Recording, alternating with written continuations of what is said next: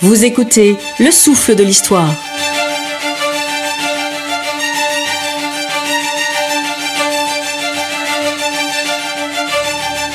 Il fait froid en ce matin du 18 Brumaire, le 9 novembre 1799.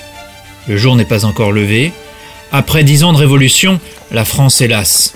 Le directoire est en échec, la situation économique est catastrophique. Personne ne sait vraiment comment les choses vont tourner. Mais tous les observateurs savent qu'un changement de régime, sans doute radical, risque de suivre ce lourd moment de flottement.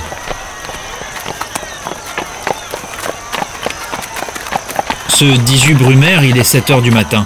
Paris s'éveille dans l'agitation.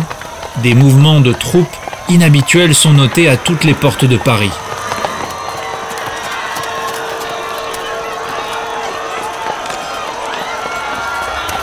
Une surprise pour les habitants et surtout pour tous ceux qu'on appelle les anciens, qui voient en ces regroupements de soldats un danger imminent pour la République.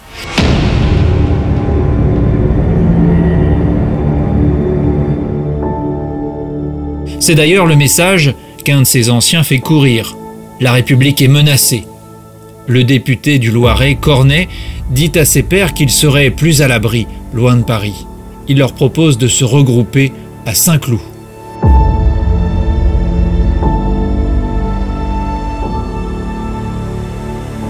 Cornet ne fait qu'exécuter le plan dessiné par Seyès. Emmanuel Joseph Sieyès, membre du directoire, rêve d'une chose, réformer la Constitution, affaiblir une bonne fois pour toutes le régime. Vous écoutez Romain Clément. Et son plan commence à prendre forme en ce 18 Brumaire. Loin de Paris, se dit-il, les anciens ne pourront rien contre ce qu'il a prévu. Ces derniers, réunis aux Tuileries, votent à 7h30 du matin un décret. Le corps législatif est transféré à Saint-Cloud et surtout le général Bonaparte prend toutes les mesures nécessaires pour la sûreté de la représentation nationale. Sieyès le sait, Paris, comme tout le pays, est là de cette révolution qui a fait couler tant de sang. En d'autres mots, rares sont ceux qui chercheront à s'opposer au coup d'État qui est en train de se produire. «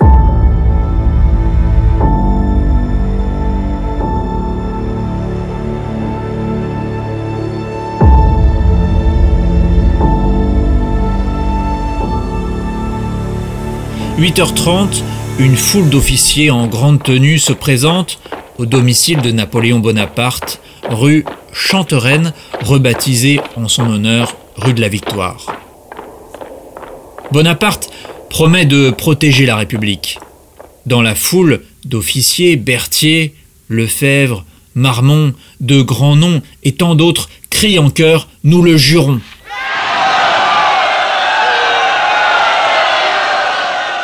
Les soldats acclament leur général. À 9 heures, Bonaparte répartit ses 10 000 hommes aux Tuileries, au Luxembourg, à l'école militaire ou encore au Palais Bourbon.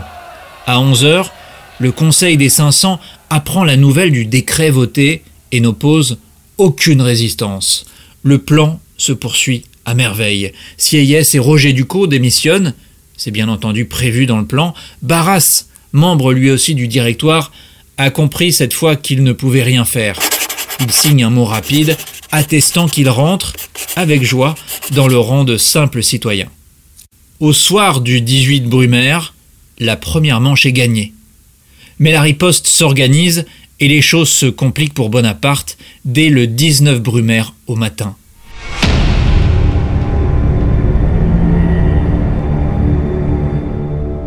La scène se déroule dans la ville de Saint-Cloud, où les anciens, rappelez-vous, ont choisi de siéger pour être plus en paix, plus au calme, plus en sécurité.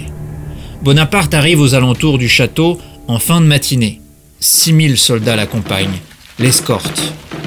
Une réunion des anciens est prévue à 12 heures. La tension est vive. Les soldats insultent, invectivent les faiseurs de discours. À 13h30, Bonaparte, qui attendait que le corps législatif prenne acte de la démission du directoire, bout d'impatience. Les choses tarnent. La réunion s'éternise. Agacé, il fait irruption dans la salle. Dès son apparition, il est bousculé, hué, conspué. On le traite de hors-la-loi, de tyran, de dictateur. Son discours est maladroit, confus, embrouillé.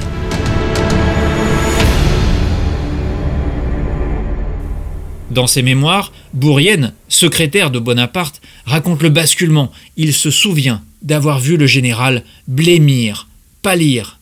Rien de plus confus, écrit-il, de plus mal énoncé que les réponses ambiguës et entortillées de Bonaparte. Il ajoute Il répéta plusieurs fois Je n'ai plus que cela à vous dire. Et il ne disait rien, conclut-il. Le doute s'installe dans le camp Bonaparte, même son propre frère qui préside le conseil ne parvient pas à calmer la salle. La manœuvre tourne au naufrage, on entend les députés crier Hors la loi, dictateur, vive la République, mourons à notre poste. Ces cris deviennent des slogans et la foule de représentants du peuple commence à bousculer Bonaparte. Ce dernier finit par sortir, le visage ensanglanté. Le plan vient-il d'échouer? C'est ce que pensent certains proches de Bonaparte. La veille au soir, Bonaparte était sûr de son coup, la journée avait été excellente, les bonnes nouvelles s'étaient enchaînées. Ce 19 Brumaire, tout semble perdu. En même temps, pourquoi deviendrait-il subitement cet homme providentiel, ce sauveur de tout un pays, lui qui vient de si loin Bientôt la suite de l'épisode dans Le souffle de l'histoire.